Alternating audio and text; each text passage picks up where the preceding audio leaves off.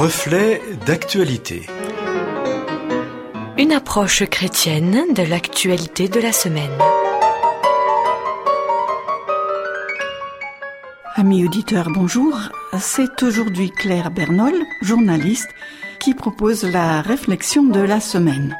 Pour des raisons techniques, c'est le pasteur Philippe Penner qui prêtera sa voix pour que cette chronique puisse parvenir jusqu'à vous.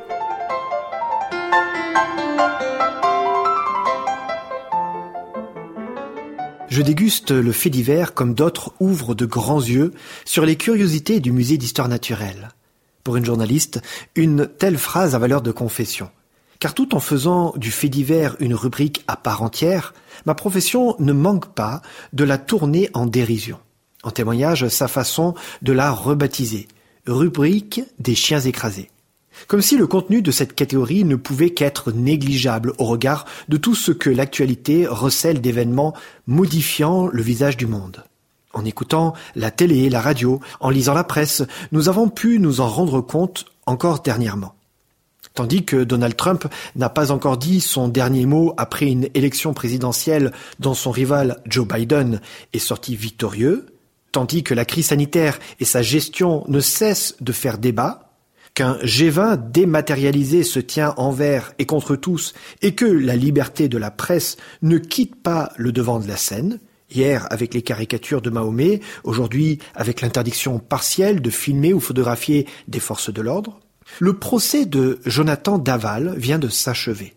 Le mari assassin, qui a étranglé sa femme Alexia avant de brûler son corps, a été condamné à 25 ans de prison une sentence dont il n'a pas fait appel, avait été retrouvé inanimé dans sa cellule et transporté à l'hôpital, au moment où on apprenait que Michel Fourniret, l'un des plus grands tueurs en série français, avait été retrouvé inanimé dans sa cellule et transporté à l'hôpital. Selon le journal Le Monde, fin octobre, il aurait avoué à la justice avoir enterré sa tristement célèbre victime, Estelle Mouzin, aux alentours de son ancienne propriété, le château de Souto, dans les Ardennes.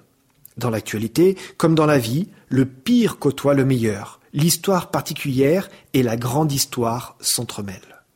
Comment expliquer l'intérêt que beaucoup, comme moi, éprouvent pour les faits divers? Car sur les médias, à tort ou à raison, suivent les évolutions de telle enquête ou se font écho des faits des plus noirs.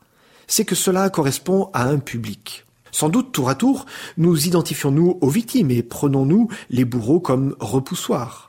Les auteurs des crimes suscitent moins notre compassion que les pauvres parents qui ont perdu un enfant.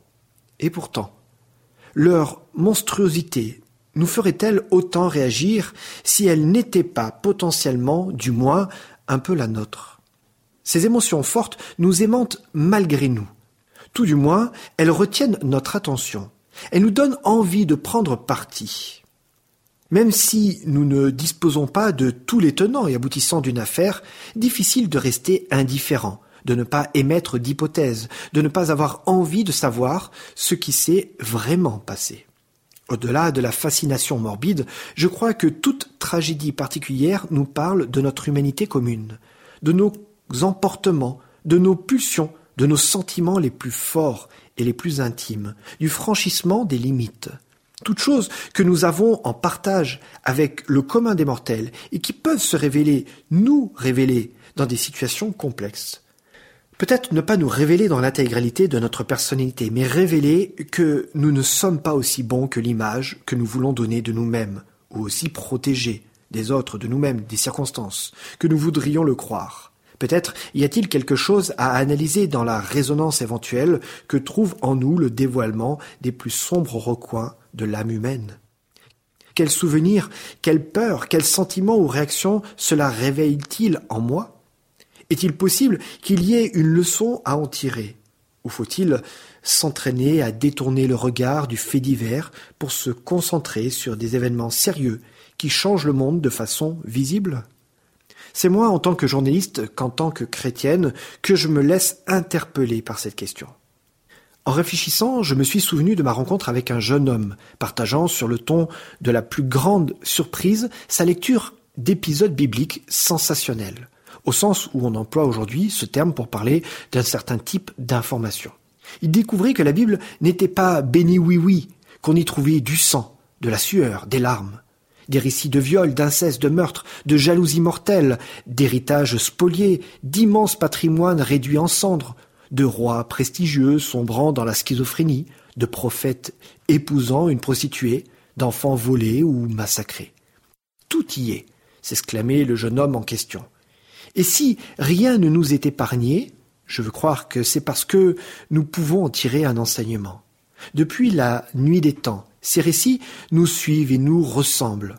Non, la Bible ne se contente pas d'un discours sentimental sur la grandeur de la foi et la beauté de l'espérance. Elle éclaire nos méandres intérieurs les plus obscurs. Comme pour nous montrer que Dieu connaît déjà nos errances et nos désastres, qu'il est parfaitement au courant de tout cela quand il propose son salut à l'humanité. Mais quand tout dérape un peu, beaucoup, dangereusement, dramatiquement, l'offre de rédemption de Dieu reste sur la table. L'option n'est pas retirée du contrat, fut-il mise à mal par un acte qu'on pourrait qualifier d'impardonnable à vue humaine. Dès lors, je ne peux que faire preuve d'humilité, y compris en pensant à quelqu'un qui a commis l'irréparable. Je quitte la posture du spectateur fasciné, par exemple, par l'extrême noirceur d'une logique meurtrière, pour reconnaître, avec la philosophe Hannah Arendt, une forme de banalité du mal qui sommeille en chacun de nous. Un mal dont je ne suis pas exempt, que je ne peux pas être sûr de neutraliser par mes propres forces, mais qui n'est pas une fatalité non plus, malgré les tragédies qui nous frappent, malgré le mal que nous faisons et le bien que nous ne faisons pas, que nous soyons victimes ou bourreaux, le Dieu de la Bible nous propose une issue.